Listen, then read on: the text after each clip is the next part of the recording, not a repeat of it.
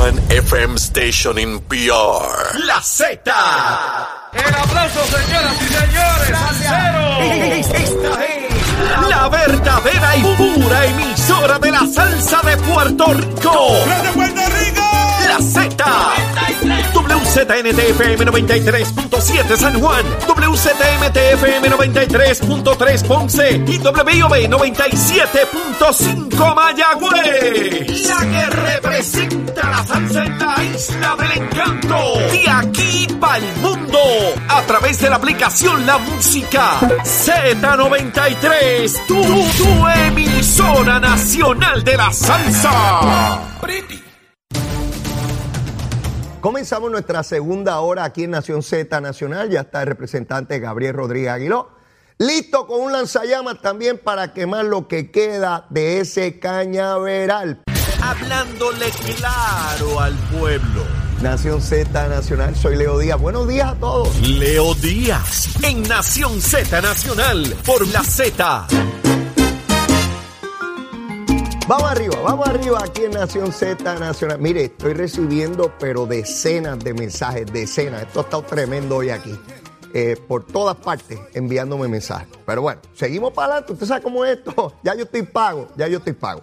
Bueno, está Gabriel Rodríguez Aguiló con nosotros. Gabriel, saludos, buen día, ¿cómo tú estás? Saludos, Leo, estoy bien, gracias a Dios. Saludos para toda la, tu audiencia, que es por todas las plataformas de, de Nación Z. Así que un privilegio estar aquí contigo otro miércoles. Seguro, seguro que sí. Gabriel y, y Ciales, ¿cómo está la cosa? ¿Cómo estuvo el camino de allá para acá ahora? Eh, estuvo tranquilo hoy, un poco de lluvia llegando acá a la zona metropolitana, que está, se ve bastante fuerte, así que espero que sean aguaceros pasajeros, como dice Carla Cristina, que no estén ahí eh, permanentes Oye, en San Juan, porque ah. provoca, va a provocar ¿verdad? los problemas de tapón. Claro, ayer el calor era inmenso y hoy se pronostica también unos calores eh, o calor muy fuerte, ¿verdad? Esas calores, como decimos allá en el barrio. Este, así que mucho cuidado con, con el sol y el cáncer de piel, que es un, un riesgo enorme. Gabriel, quiero comenzar contigo con un planteamiento que hace la doctora Ada Álvarez, que es la presidenta de las mujeres de- del Partido Popular. Ada había dicho hace unos meses atrás que iba a renunciar a la, a, a la presidencia de las mujeres del Partido Popular eh, hace un tiempo atrás. Yo pensé que lo había hecho. Sin embargo, sale hoy en la prensa señalando que, que no ha renunciado aún, que se propone hacerlo, pero entonces denuncia lo que ella dice ser eh, una actitud de, de censura en su partido donde no le permiten hablar y que eso es parte, ya lo había dicho antes, pero vuelve a reiterarse de que hay una campaña concertada por parte del presidente del partido y distintas figuras para evitar que se hagan las denuncias sobre lo que está ocurriendo en la colectividad. Esto se suma a todo lo que ya hemos visto, ¿verdad? A través de estas semanas y meses.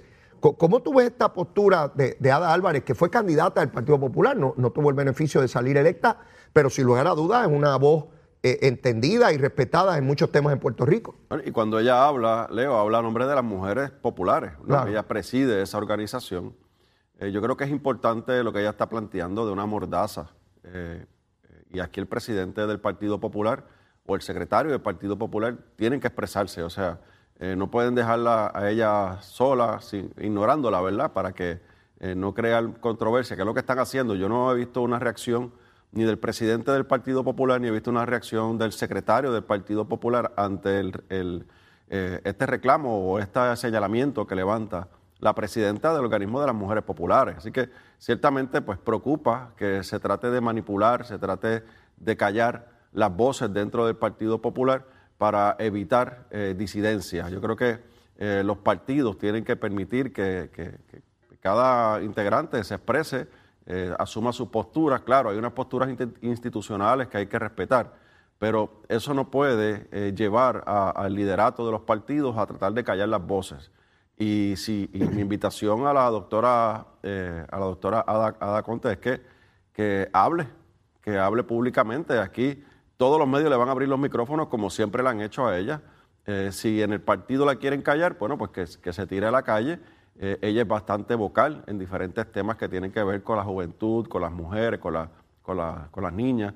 Así que yo, yo le invito a que ella eh, haga público cuáles son esos señalamientos, si tiene evidencia, mensajes, correo electrónico, de que están tratando de callar su voz, pues que lo diga públicamente y que no se quede solamente en un titular. Yo creo que eh, pues no hace nada en, levantar solamente el titular y no tener acción más allá de, de hacer ese comentario. Así que la invitación es a que ella se exprese, que haga los señalamientos, que, que alumbre a aquellos líderes que tratan de callar las voces de las mujeres dentro del Partido Popular Democrático. Eh, eh, lo traigo porque me parece que es un elemento más del desasosiego que se vive eh, en la colectividad, donde parecería ser que es todos contra todos. Siempre los partidos, en todos los partidos, siempre hay controversia. Y es natural, tampoco podemos pretender que en los partidos no haya cuestionamientos. Para eso son, y lo hay en el PNP, hay cuestionamientos, hay diferencias, lo hay en el Partido Independentista, lo, lo- lo hay también en Victoria Ciudadana, como lo hay en, en Dignidad, eh, eh, y, es normal. Ahora, cuando es un, desorden de esta naturaleza, pues entonces uno trata de identificar cu- cuáles son las causas, ¿no? Y otra vez, eh, eh, Gabriel, para mí lo más importante de esto, más allá de la cosa política y de que es aquello y quién dijo qué, es el efecto que pueda tener sobre el gobierno, porque el Partido Popular controla en alguna medida tanto Cámara como Senado. Y digo en alguna medida porque no tienen mayoría absoluta ya en ninguna de los dos cuerpos, ¿verdad? Pero, pero tienen la mayoría de, de los legisladores co- como delegación. Quiero moverme a la Cámara, al cuerpo al cual tú perteneces. Escuché hoy al presidente de la Comisión de Recursos Naturales de la Cámara señalar que en una eh, votación que hubo ayer, en una, no sé si fue una vista ejecutiva o, o ¿Y fue una una- vista ejecutiva? Eh, se señaló que no se va a otorgar inmunidad a, a las personas que se contemplaba con relación a Salinas y el problema del mangle y el crimen ambiental, y que se iba a permitir que las agencias que están llevando a cabo investigaciones criminales con- eh, siguieran su curso. Eh, me gustaría que, que me explicaras el alcance de, lo, de lo que ocurrió ayer. Pues mira, yo, yo no pude llegar a la vista, fue una vista ejecutiva que se celebró ayer. Yo tenía un compromiso en Manatí con el alcalde y el presidente, el, el secretario de, Re- de Regación y Deportes, y no pude llegar a la vista, que era a las 11, 11 y media de la mañana. Eh, pero sí tuve una conversación con Denis Márquez, que estuvo presente, representante del Partido Independentista. Y nosotros nos despertamos el lunes con que eh, la Comisión de Recursos Naturales de la Cámara se prestaba a, ten- a- a- a- a dar inmunidad a unos eh, residentes de estas, residentes no, propietarios de las invasiones en, en la reserva de Jobos en, en- en Salinas. Eh, a sorpresa de todos nosotros, porque ese tema no se había discutido eh, en las vistas públicas. Eh, cuando llegan a la vista O ejecutiva... sea, pa- pa- para, para ese asunto de la inmunidad, aun cuando lo veníamos leyendo en la prensa, no se había discutido oficialmente. No, no se había discutido oficialmente. Nosotros no teníamos, no teníamos información sobre eso, nos sorprende. Eh, nos levantamos el lunes con esta información y a- ayer, eh, martes. La realidad es que eh, aparentemente ah, no, no- no sabíamos si era que la comisión estaba eh, ofreciendo inmunidad o se había solicitado inmunidad por algunas personas residentes o propietarios de las propiedades estas en, en la invasión que está en la bahía de Jobos en Salinas. Así que lo que resulta ser es que aparentemente la comisión estaba explorando la alternativa de, de atender algunos asuntos con propietarios eh, a través de inmunidad parlamentaria, ¿verdad? La inmunidad en la investigación legislativa. Yo apuesto a que el presidente de la comisión desconoce cuál es el proceso de lo que es, o desconocía cuál era el proceso de lo que es la inmunidad eh, en, en la Cámara de Representantes, que, que lo puede, eh, ¿verdad? Este, eh, le puede ofrecer a, a un testigo eh, traer información y no autoincriminarse porque tiene la inmunidad, pero la inmunidad no se la da el presidente de la comisión ni la comisión.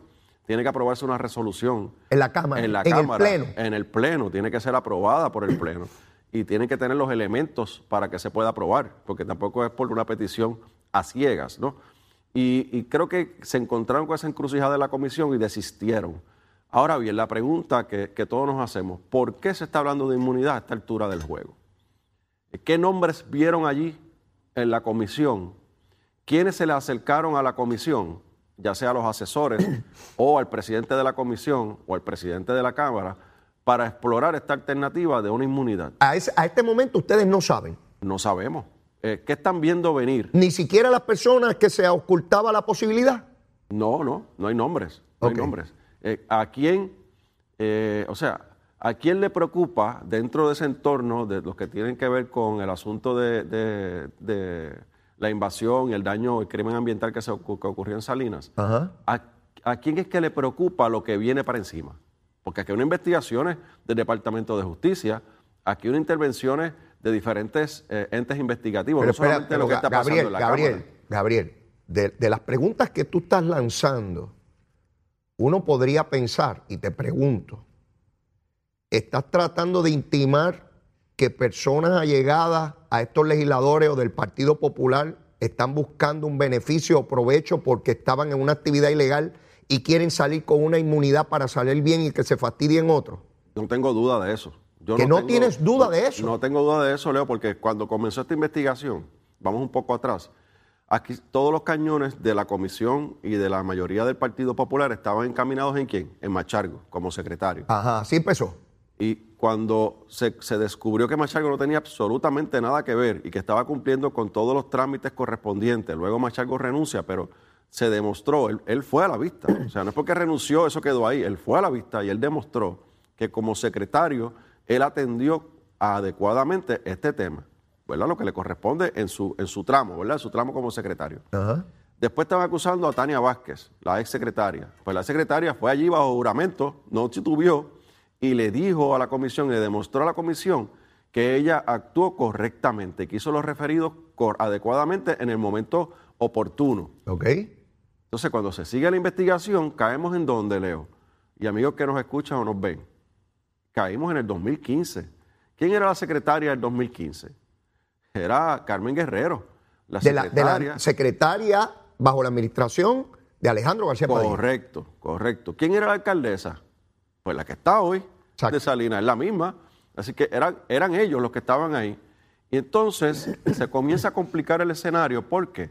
Porque eh, salen las, las fotos, los videos del guayaguaya ese que hizo este Nalmito allí, que lo hizo no en la bahía, pero lo hizo un- en un área aledaña a la bahía, Ajá. al estuario. Así que eh, eh, sale toda esa información, comienza a trascender la información que hubo una asignación de 100 mil dólares por parte de Nalmito para, para ese party del guayaguaya que él hizo, que estaba Natal y todo ese grupo, que cuando Natal era popular. Y, y entonces se empieza a complicar el escenario para quién.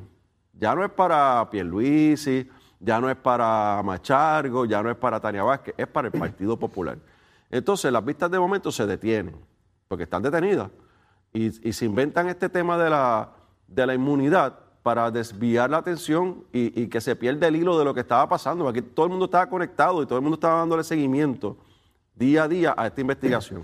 Y fíjate que hace dos semanas ya no hay vistas públicas. Entonces, esta semana vienen con el show de la, de la alegada eh, Inmunidad. inmunidad.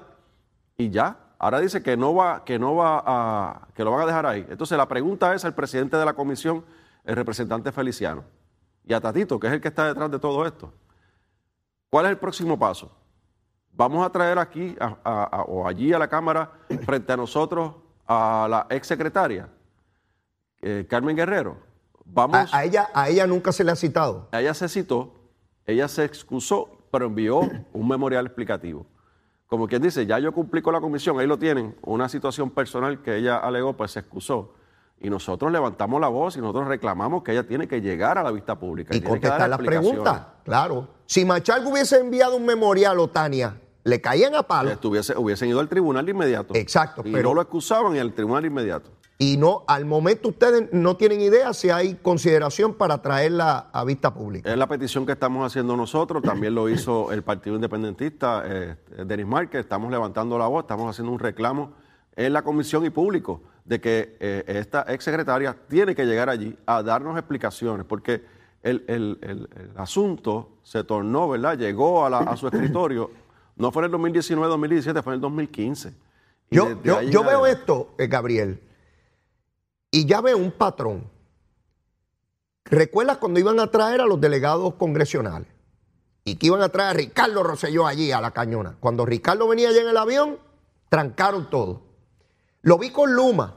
Mucho reguero, investigación a Luma. Tan pronto vieron que los cabilderos eran del Partido Popular y los abogados. Yo no he sabido más de la investigación esa de Luma en la Cámara. Se acabó.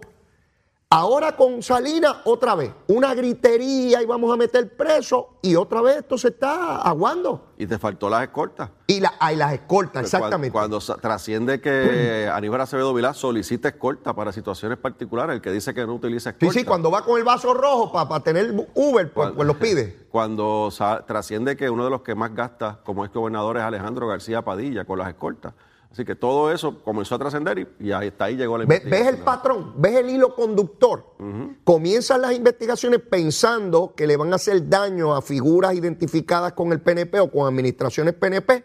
Tan pronto se dan cuenta que los que están envueltos son de su partido, entonces se acabó la investigación. Ya, ya, ya tenemos cinco investigaciones ahí. Así es, así es. Así que en este caso de, de Bahía, eh, eh, la Bahía en Salinas, han salido fotos de, de la alcaldesa en fiestas en, la, en, la, en, en el área, ¿no? En el área de la reserva. Ah, también bailando en el mangle. Eh, sí, bueno, no bailando en el mangle, porque sí, con, en el Guayaguay en Almito sí estuvo, pero también en actividades ya en la reserva como tal, eh, han salido en las redes sociales. Esa es la misma alcaldesa que dijo que ella no sabía que esa comunidad estaba allí. Claro. Así claro. empezó todo esto. Sí, y, y- y por eso se ha ido, se ha ido desmintiendo eh, públicamente a través de las redes sociales, que el, el poder que tiene tan, tan grande, las redes sociales, eh, cuando se levanta información. Tiene poder para construir y para destruir las Y- redes, y- en y- ambas direcciones. Exacto. Entonces, la, la comisión va por un lado, pero la, la evidencia va por otro. Es lo que estamos viendo. Ya. Así que, eh, de hecho, el día que, el día que se citaron a los residentes y las organizaciones comunitarias que fueron acusadas por el presidente de la comisión, que fueron acusadas por Nalmito, de que llevaban tiempo allí y no habían hecho nada, como que eran cómplices con su silencio. Cuando llegó ese día, pues Nalmito no llegó a la vista y el presidente de la comisión, teniéndolos allí sentados a todos los, los integrantes de las comunidades, se fue de emergencia porque tenía una situación particular y todos nos asustamos. Luego, en las redes sociales yo veo que el representante Feliciano estaba en una comunidad, en una reunión en la tarde en Vega Baja. Así que su emergencia fue salir corriendo de la vista para meterse a una, a una comunidad con cuatro o cinco personas para, para decir que... Al día de hoy, Gabriel, ¿cuál es tu expectativa? ¿Qué se supone que suceda? Pues allí no va, no va a ocurrir mucho, Leo, porque si la investigación legislativa continúa por donde debe ser, yo te garantizo que vamos a llegar a, muchos eh, miembros del Partido Popular Democrático. Te lo aseguro, vamos a llegar ahí, va, va a aterrizar ahí. Y, y si son consistentes con el crimen ambiental que ocurrió en la bahía en Salinas, tenemos que también investigar el tema del Guayaguaya y los paris que hacían al mito en esa zona igual, allí el daño fue igual y está documentado. Así que eh, se, se encontraron con eso, no, eh, no espero que ocurra mucho a nivel legislativo, sí espero y descanso en que el Departamento de Justicia adelante la investigación, son investigaciones de, de documentos fraudulentos, son documentos de eh, investigación de documentos alterados por parte de, no sabemos quién todavía, pero a todas luces son profesionales o son gestores que... Que hay pro- personas que violaron la ley, que es evidente. Sí, sí, hay documentos falsificados No. de, de- de la Autoridad de Energía Eléctrica. ¿Quiénes son? Está por verse. Exactamente. Eh, ayer ustedes tuvieron sesión. Ayer tuvimos sesión. Nalmito fue. Eh, sí, llegó por allí, llegó por allí. eh, Después de haberle dicho colmillú al nuevo alcalde. Exactamente. Llegó tranquilo, fíjate, estaba un poco golpeado. Bueno, después de esa pela, este llega tranquilo cualquiera, no puede llegar guapo. toda- un poco golpeado todavía, pero eh, ciertamente pues eh, se respira la paz del Sí, se Tratado de respira. Paz popular. Se respira así. Que el lunes comenzamos con Connie pidiendo la renuncia al, al comisionado electoral del Partido Popular.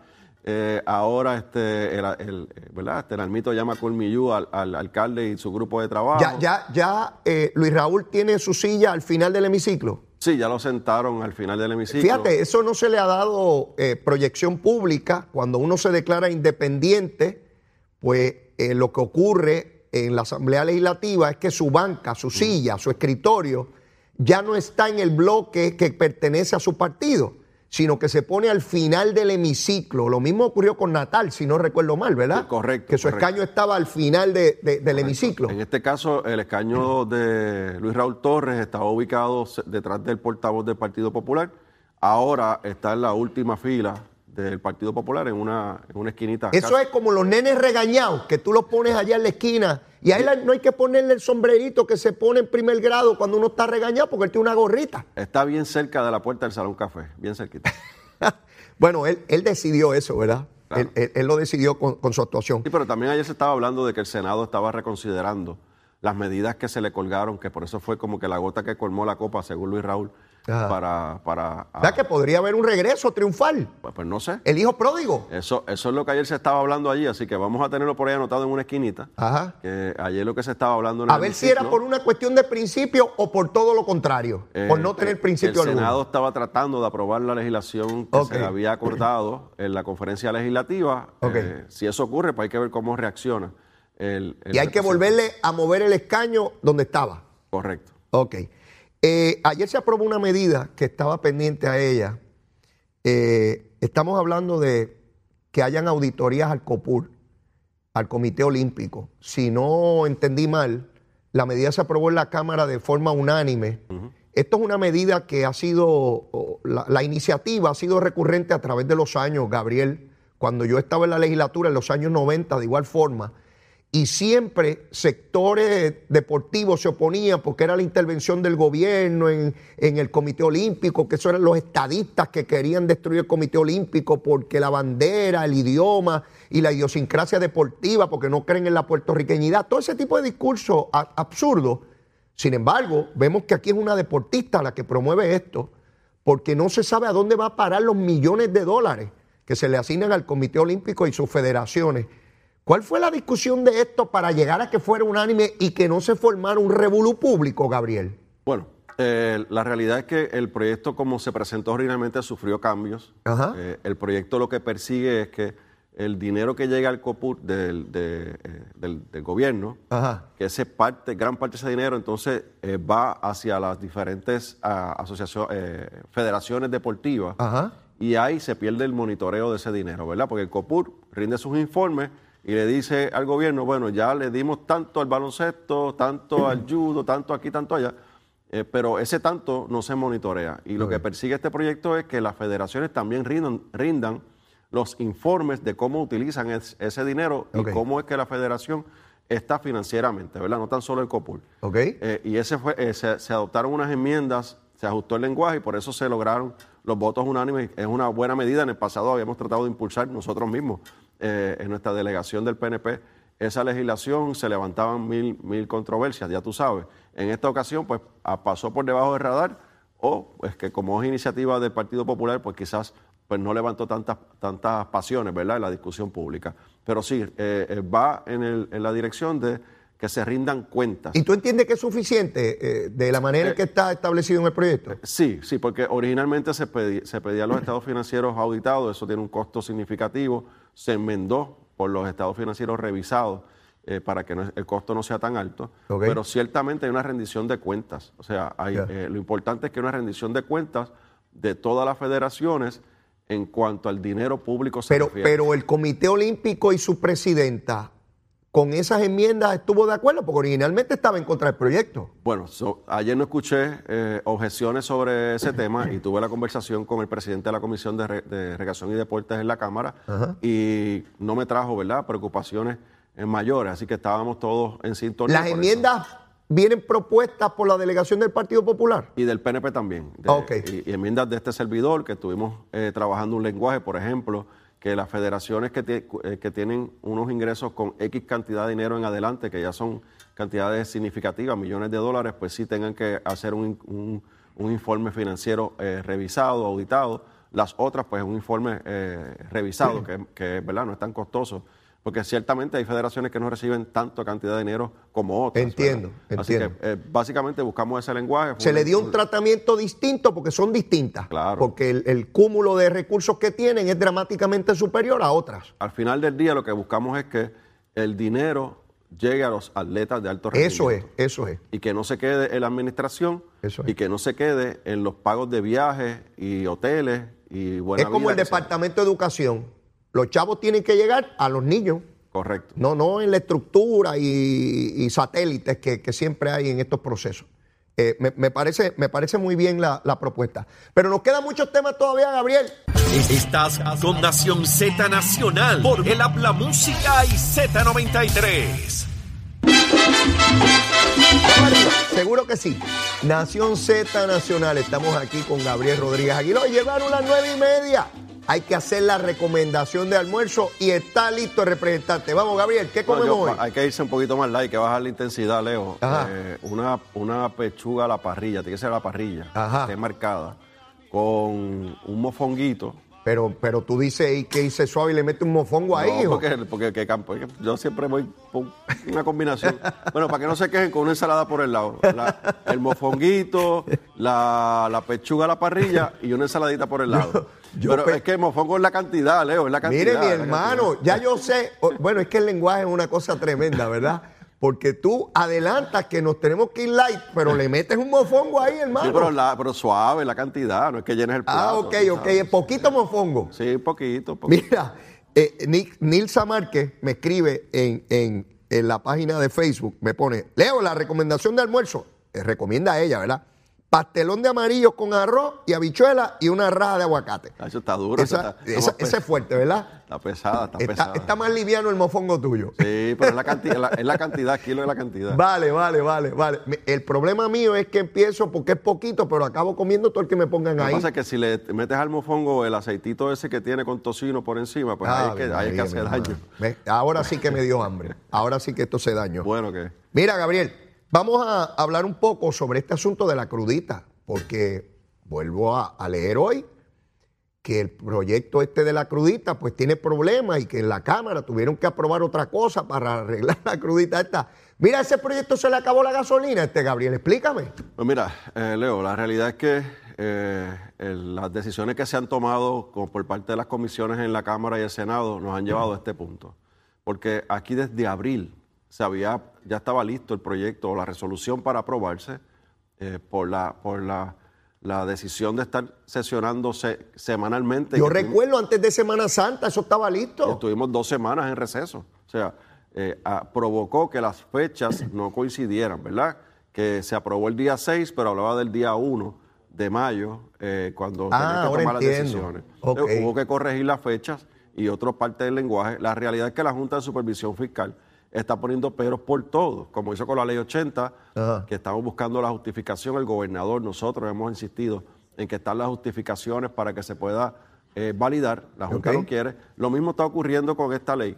El- el- la Junta de, de Supervisión Fiscal envió una comunicación diciendo, número uno, que el Departamento de Hacienda tenía que certificar que los fondos estuviesen disponibles, eh, que había que cambiar, que el vehículo de que la resolución conjunta no era lo correcto, que debe ser un proyecto de ley, eh, un asunto que había planteado Johnny Méndez en un momento determinado, pero que luego todos coincidimos con una resolución conjunta tiene validez porque tiene, eh, tiene un propósito y termina, o sea, no es, una, no es un estatuto permanente. Claro. Eh, y es lo que se busca con, con- con esta legislación, darle una autorización a, a la, a la asociación conjunta para que la Junta pueda tomar la determinación, poner a disposición los 50 millones, eh, eh, perdón, los 25 millones para lo que es la crudita y los otros 25 millones para que se, se repartan los dividendos entre las aseguradoras.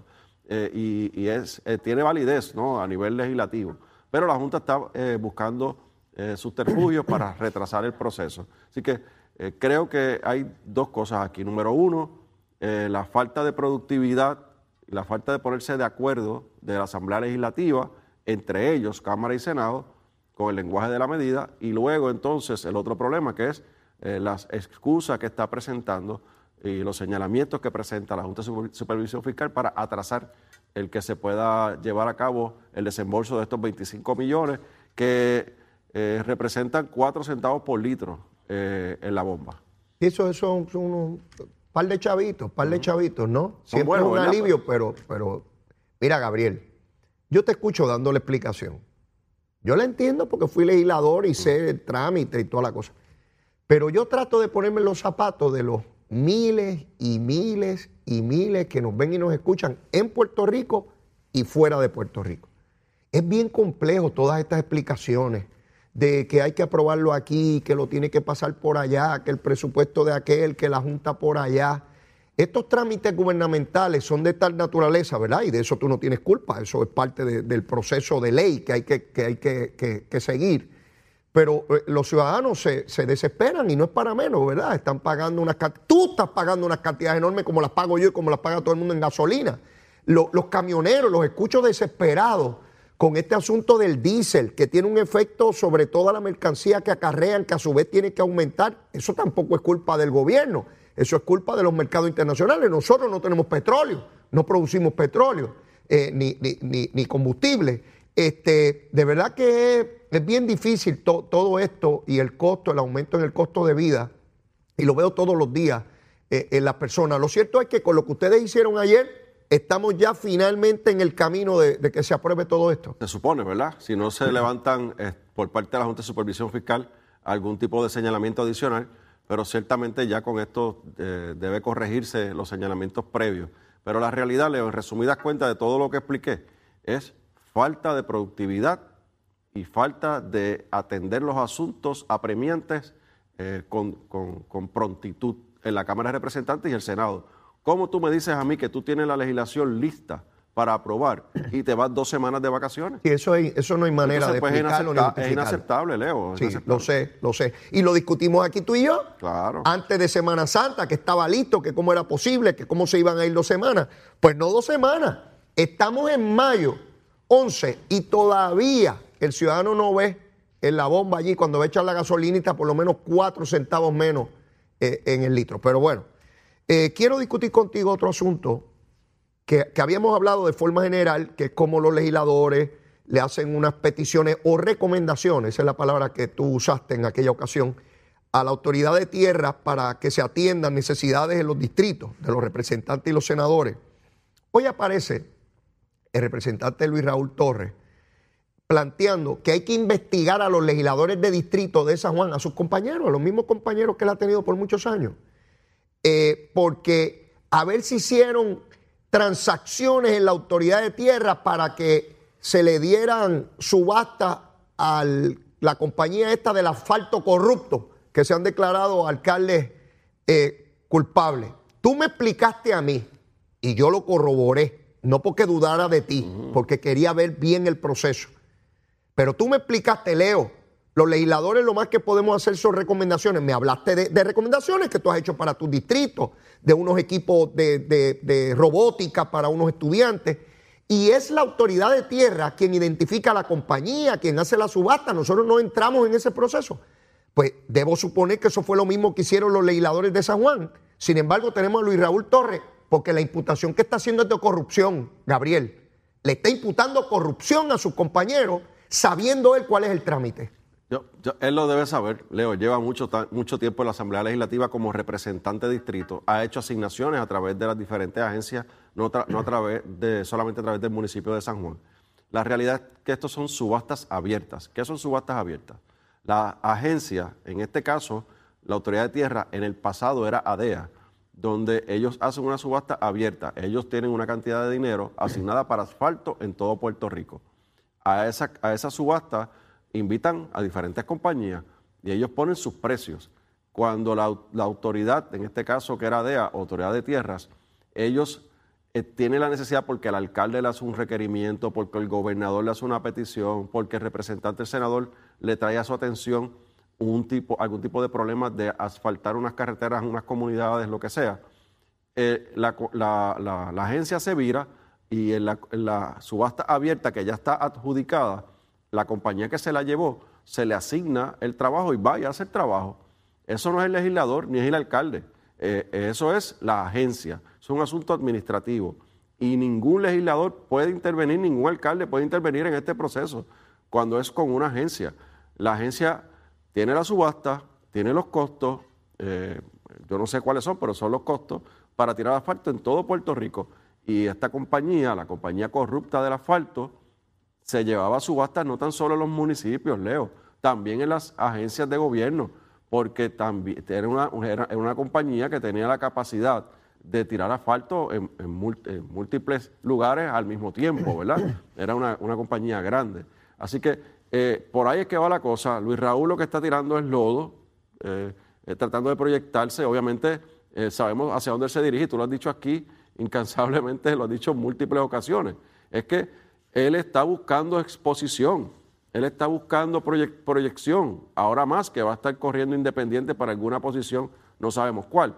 Así que está buscando cómo él proyectarse, en este caso, utilizando muy, muy, muy lamentablemente, el, el manchar nombre, reputación, lanzar lodo contra repres- compañeros representantes de otros partidos cuando él sabe que ni Eddie Charboniel, ni Juan Oscar Morales, ni Georgie Navarro, ni Víctor Párez, que son los representantes de San Juan, ni los dos senadores de San Juan, eh, eh, tienen la capacidad de asignarle el asfalto o el dinero para asfalto a ninguna compañía. Es, es interesante y, y es importante lo que tú acabas de señalar en términos de la capacidad para hacer el trabajo de esta compañía, porque hay que distinguir ambas cosas, y tú muy bien lo traes.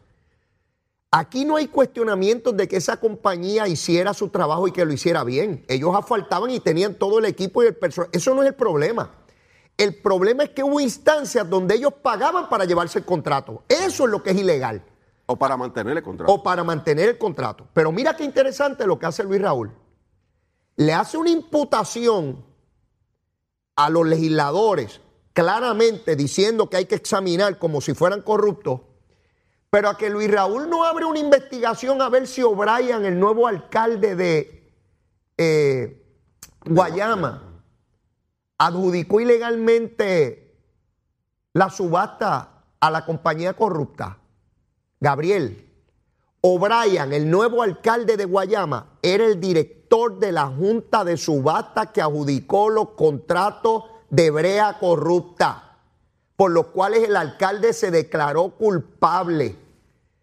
Y Luis Raúl investiga la posibilidad de que se haya tenido esta compañía por la autoridad de tierra disparando brea en San Juan, pero no investiga a su compañero de partido, por lo menos hasta hace unos días compañero de partido, que adjudicó subasta donde esa compañía se lo llevó. O investigamos donde quiera que estuvo la compañía, o no investigamos a nadie, porque entonces estamos hablando de la vara. Y sobre ese tema de, de Guayama, su mejor testigo está allí sentado al lado en su banca. Que le está diciendo que es Colmillú el que salió. Le acaba de decir al, al alcalde electo de Guayama que es un colmillú. ¿Que es colmillú por qué? ¿Está vinculado a qué? Al Exacto. pasado alcalde, a las acciones del pasado alcalde, a las subastas donde él era el presidente de la Junta de Subastas. ¿A- ¿Por qué le dice colmillú? Bueno, porque Luis Raúl lo entreviste y le lleva la información, porque si Nalmito lo dices por algo, ¿no? Que allá ellos se conocen de Guayama, debe saber qué es lo que está Eso, pasando. eso es lo que yo quiero levantar en el cuestionamiento a las, a las personas que nos ven y nos escuchan. Yo no tengo problema que se investigue aquí a todo el mundo, a todo el mundo, fantástico. Lo que no puede ser es que seamos selectivos y lo que nos parece corrupto para el partido opuesto, cuando se da dentro de nuestro partido, pues no lo veo corrupto. Veo corrupto si hubo la posibilidad de que algún legislador de San Juan recomendara para que se tirara brea y la autoridad de tierra escogió la, la- la compañía que quiso porque el legislador no interviene, ahí pudo haber algo. Sin embargo, a su compañero de partido de Guayama, que es hoy alcalde, que dirigía la Junta de Subasta, que le dio las subastas a la compañía corrupta, ese no hay que investigarlo, Gabriel. Bueno, ¿y ese por- está bien. ¿Y por qué no investiga al alcalde de Trujillo Alto? Que apareció, según nos acaba de decir Carla aquí, anoche, como ladrón en la noche, a una reunión con los legisladores del A ese no. Popular. ¿A que no radica una resolución investigando cómo es posible que un alcalde lleve más de dos meses cobrando sin trabajar? Y que está haci- ¿A que no radican eso? Y que se reunió anoche, eh, tarde no- en la noche, como, como ladrón en la noche. con y se legisladores de su partido. Bueno, pues que vaya y lo investigue y que pregunte, que cuestionen. Es- ¿verdad? es- Porque si son consistentes, es lo mismo, es lo mismo que pasa con la Comisión de Recursos Naturales, este Leo, que cuando se dieron cuenta que se iban a llevar por el medio al, al Guayaguaya de Nalmito y los paris de Nalmito, detuvieron la investigación. Así que es, el proceder, de- la- lanzan el lodo, se buscan el titular, sale el titular en los medios de escrito y ya con eso tienen, porque eso es parte de lo que van a poner en su campaña, eso va a ser parte de sus videos, eso va a ser parte de sus brochures cuando lo repartan en las comunidades. Aquí yo, el fiscalizador, mira cómo, mira cómo fiscalicé en San Juan, mira lo que hice a los legisladores del Partido Nuevo Progresista. Eh, pero la realidad es que es una acción totalmente irresponsable eh, y uno cuando va a investigar, uno, puede, uno no puede ir con la mente hecha a investigar. Si uno va a hacer una investigación, tú no puedes ir con la conclusión en la mano, tú vas allí con los datos que tienes, con tus preocupaciones, levantas la información y luego llegas a las conclusiones. Pero aquí es obvio que es toda una persecución política y una politiquería de la que nos tiene acostumbrado Luis Raúl Torres. Eh, estoy viendo al presidente de la Cámara, Tatito, plantear que quiere que eh, la dependencia esta del Tesoro Federal le conteste sobre propuestas que él tiene para la sustitución de, de los dineros por las compañías foráneas ¿Cómo, ¿Cómo se va moviendo eso en la Cámara? Por lo, yo, yo sé que el gobernador tiene un equipo de trabajo para, para hacer una propuesta sobre eso, no lo conozco todavía. Yo sí lo conozco, Leo. Eh, te puedo hablar. ¿Y cómo compara de lo, que, de lo que el Ejecutivo va a plantear de lo que está planteando Tatito? Aguántate ahí. Te voy a explicar lo que está pasando. Ajá. Quien está atendiendo este asunto es el secretario del Departamento de Hacienda del Gobierno de Puerto Rico. ¿Ok? Francisco Párez, con su equipo de trabajo, es Ajá. el que está en conversa- conversaciones, back and forward, back and forward con eh, el, el Tesoro Federal, buscando un lenguaje para la posible sustitución de la ley 154, que es el impuesto a las foráneas.